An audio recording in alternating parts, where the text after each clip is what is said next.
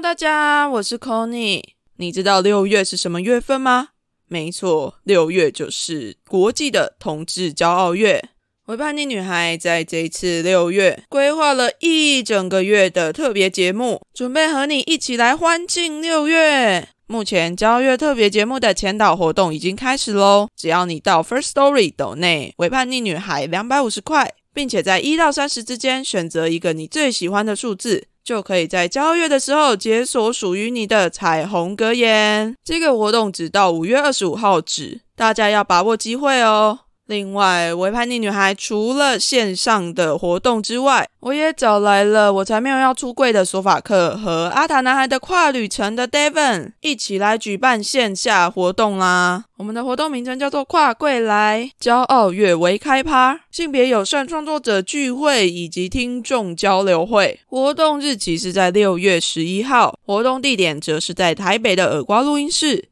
想要邀请性别友善的 Podcaster，还有听众你一起在交月的时候跟我们来开趴。另外，这次我们也找到了好多友善的厂商来赞助，只要你拿着当天参加的活动票券去 Wonder Bar，你就可以换到价值三百五的特调 shot。另外，在活动当天也有由星球咖啡提供的绿挂式咖啡，以及台虎精酿赞助的最新口味的啤酒——水果大乱斗 （Tutti Frutti Fruit Punch）。Oh my god，是 Tutti Frutti！我自己在澳洲或者是美国的时候都非常喜欢 Tutti Frutti 口味的，不管是冰淇淋啊还是酒啊。没想到台虎也出了这一款新口味的啤酒，而且刚好是在六月十一那一天全新上架的哦，听众朋友，如果你们报名的那天的活动，就可以在六月十一号抢先喝到台虎的新口味啤酒，满满的水果味，再加上 Live Podcast。绝对会是你这个夏天最欢愉的享受。详细的活动报名内容，欢迎到维叛逆女孩的 IG 或者是 Facebook 上面查看。限额二十名哦，拍谁啦？因为疫情的关系，大家报名尽速，快去快去快去！再次的感谢友善的厂商们：Wonder Bar、耳瓜数位录音室、星球咖啡以及台虎精酿。拍手！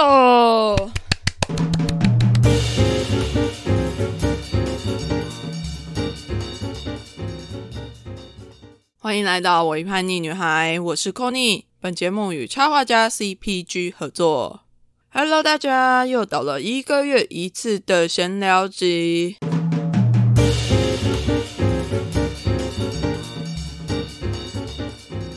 最近就要来跟大家更新一下我自己的近况。首先要先跟大家宣布一个算是我自己的好消息啦，就是我从澳洲回来的目的之一。算是一个最重要的目的了吧，就是我要回来考性别所嘛。那在经过漫长的等待之后呢，要来告诉大家，我考上啦。所以再来，我自己的生活圈可能就会从北部、中部慢慢的移动到南部去。我要去热情的南部了。不知道听众里面有没有南部的朋朋，欢迎跟我分享南部到底哪里好吃。因为我之前的生活圈其实比较多都是在中部跟北部，因为我以前是在成功岭服役嘛，所以我的主要活动范围还是在台中。那台北是因为以前我还有去教会啊，然后还有蛮多的朋友也都在台北的，所以我就会蛮常台中、台北、台中、台北这样子移动的。虽然以前也有下高雄。像是之前基地的时候，会到高雄冈山呢，去那边训练个两个月。但因为那个时候都还太菜，而且太年轻了，对于南部的城市仍然是处在一个非常陌生，但又不至于到一个完全陌生的状态，很熟悉的陌生人，可以这样讲。但不管怎么样，就很期待接下来在高雄的生活。再来要跟大家分享的是，我这两周都参加了好民文化行动协会举办的自由路上艺术节的其中两场活动。第一场是在好民的场地演出的互动式剧场《无法对白》，它的演出团队是未指称工作场。那无法对白这部戏，它就是在演出一个白色恐怖受难者的故事。虽然说人是虚构的，但是整个剧团他们也做了非常多的功课。所以，虽然说我身边并没有遇过非常明确的白色恐怖受难者的，不管是家属或者是当事人，但是我相信他们演出的这个故事绝对是有可能发生的。因为除去了那个真的是非常可怕的政权之外，我觉得在这出戏里面，我看到更多的是人性跟爱。它的剧名之所以叫做无法对白，就是因为剧中的主角和他的女儿是没有办法对话的。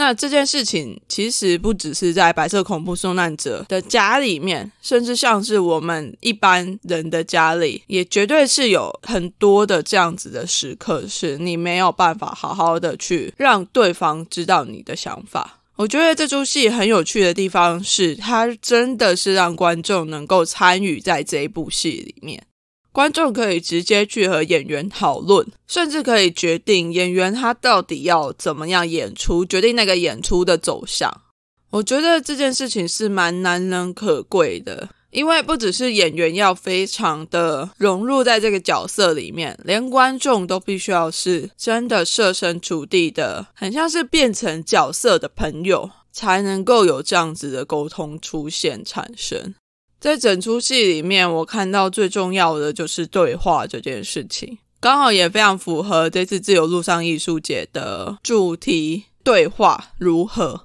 我觉得转型正义这件事情呢，是非常非常仰赖大量的沟通。它绝对不是只有一个对或者是错，也没有一个绝对的善或者是绝对的恶。就像是剧里面，可能哦，我这里要稍微剧透一下，它里面的主角当时因为加入了共产党，五零年代的共产党，所以他就被抓进监牢里面了。虽然说现在的我们再回头看共产党这件事情的时候，可能就会马上联想到的是中共，所以会对于共产党这个词有一些非常的排斥。但是在当时的时空背景之下，他们加入共产党其实是一种社会的革命。在当时非常腐败贪污的政府之下，加入另外一个政党，反而是他们迫不得已，或者是说。他们相信做这样子的事情可以去改变那个社会，所以我觉得这就是转型正义非常需要沟通的原因，是因为在那时候的文化背景跟我们现在的文化背景确实是有非常大的差异。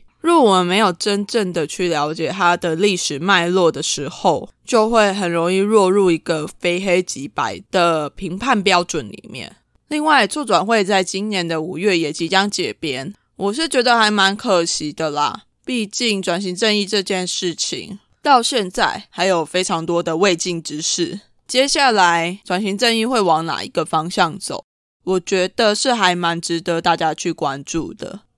另外，除了这个无法对白的剧场之外呢，我也参加了一个电影座谈，是大权在后，后是皇后的后。菲律宾的前第一夫人伊美代的故事，我自己还蛮欣赏这个纪录片讲述故事的方式。我觉得他还算是相对的蛮中立的吧。伊美代这个人，他的话，还有反对他的人的话，把他都放进来了这整个纪录片里面。一开始你在看这个纪录片的时候啊。你会觉得伊美代好像是一个非常喜欢美丽的事物，外交手腕非常好，可以为菲律宾带来非常多好处的一个第一夫人，就他自己讲了。但是当镜头一转，看到了他所做的那些事情影响到的人的时候，你就会发现说，他的那一切的美好，好像是活在自己的世界里面。就像是当初他去肯亚旅游，他觉得那里的野生动物好美好美，所以他就跟肯亚的国王买了好多的野生动物回来菲律宾的岛屿放生。他为了那些野生动物，甚至把某一个岛屿上面居住了两百多人迁移出来，就为了在那边建立一个野生动物园。可能在伊美代的想法里面，他会觉得天啊，这些动物好美，我好想要拥有它。这个想法事实上是没有错的，但是他并没有考虑到后面把这些动物带回来之后会发生什么样的事情。看到最后，我就会觉得伊美代有的时候是非常像一个孩子，一个在非常富有人家生长出来的孩子，他会希望他看到的事情都是非常美好的。那因为他有权有钱，所以他身边的人知道了他想要看到他身边都是非常美好的这个样子，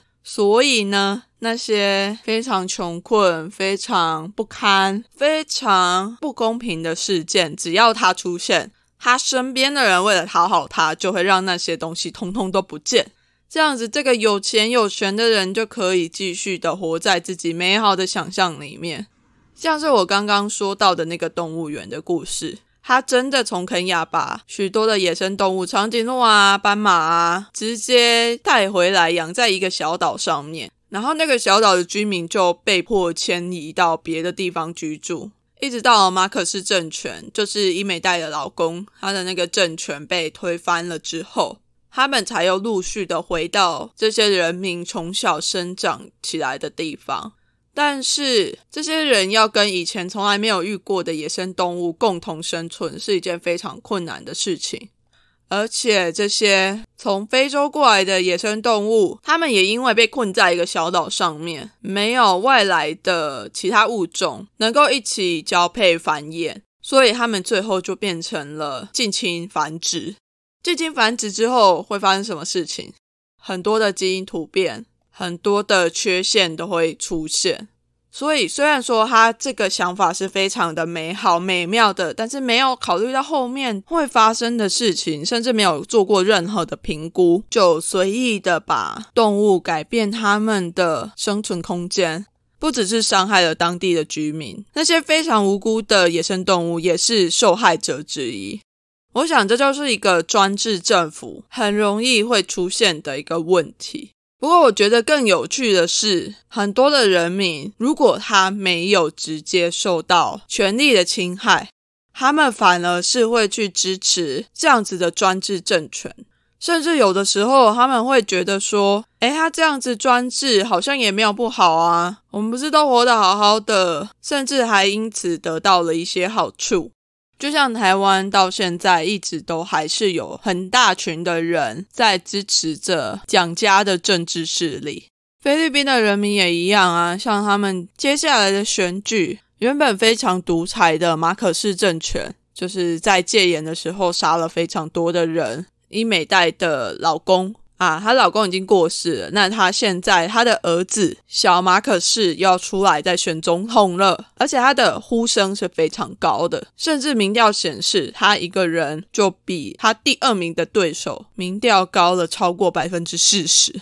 那这样子的选举还需要再选吗？我觉得，除非是有什么重大的事件出现，不然小马可是其实是可以非常轻易就当选菲律宾的总统的。啊，我觉得这件事也蛮值得去关注的。毕竟马可斯家族在之前就是一个非常贪污专制的一个政权。若是小马可是在当选的话，不知道菲律宾接下来的整个国家走向会是怎么样。还请大家一起关注这样子的国际新闻。虽然最近的乌俄战争也是让大家感觉到非常的恐慌。不过，我想在这个非常动乱的时代里面，我们更需要的是自己内在的一个安定感吧。如果你觉得自己在面对这些讯息非常恐慌的话，我会建议大家可以先暂时脱离那些过多的庞大的讯息来源，像是手机啊，或者是电脑，可以先把它关掉。然后先去找身边的朋友，好好的聊一聊，或者是去喝喝下午茶，吃个饭，走走路，休息一下，感觉大自然的力量再次回到你的身体里面，或许对于庞大的外在事物的那种恐慌就会减少一点了。好啦，这集闲聊集的最后，最后我要来宣布一个消息。从去年的一月开始，维班尼女孩就维持着每周一早上七点都会上架节目来陪伴大家，而且集数通常只会多不会少。不过在接下来的四月、五月呢，要跟大家说声抱歉啦，维叛逆女孩即将停更两个月，目前暂定是这个样子啊。哎。不过，国防关我什么事的这个单元仍然会在四月跟五月的第一个礼拜一的早上七点准时上架。但大家别担心，Pony 我停更并不是因为我不想做啦，而是因为我要准备一个大计划，在六月骄傲月的时候会呈现给大家。到时候可能会是接近日更的状态，所以啊，在评估了我自己的能力之后，毕竟我到现在也都还算是艺人团队，除了跟 CPG 合作的插画之外，所有的录音工程、约人、写访纲这些东西，全部都是我自己来。所以为了准备六月骄傲月的活动，四五月就先停更。那如果我有特别想要上架的节目，会不定期的、不预警的上架跟大家分享。所以大家如果在这两个月非常想念我的声音的话，也可以到之前的集数去收听，把你还没有听完的集数把它听起来，可以吗？大家不要因为我这两个月没有更新就遗忘了我。六月会给大家非常精彩的节目内容。就请大家敬请期待。如果你喜欢我的节目，不要忘记到 Apple Podcast 为我留下五星评价并留言，然后留言赞美我，为我加油都可以啦。那如果你更喜欢我一点，或者是想要支持我的六月骄傲月的活动的话，也欢迎你到 First Story 抖内给我哦，非常非常需要抖内的啦。大家如果想念我的话，也可以到伪叛逆女孩的 IG 或是 Facebook 留言找我一起聊天，在那边我基本上都会回讯息，很快的回讯息啦。有任何想要听的关于骄傲月的主题，也可以跟我说，说不定我就可以安排进去节目里面。那我们就下周见啦，大家拜拜。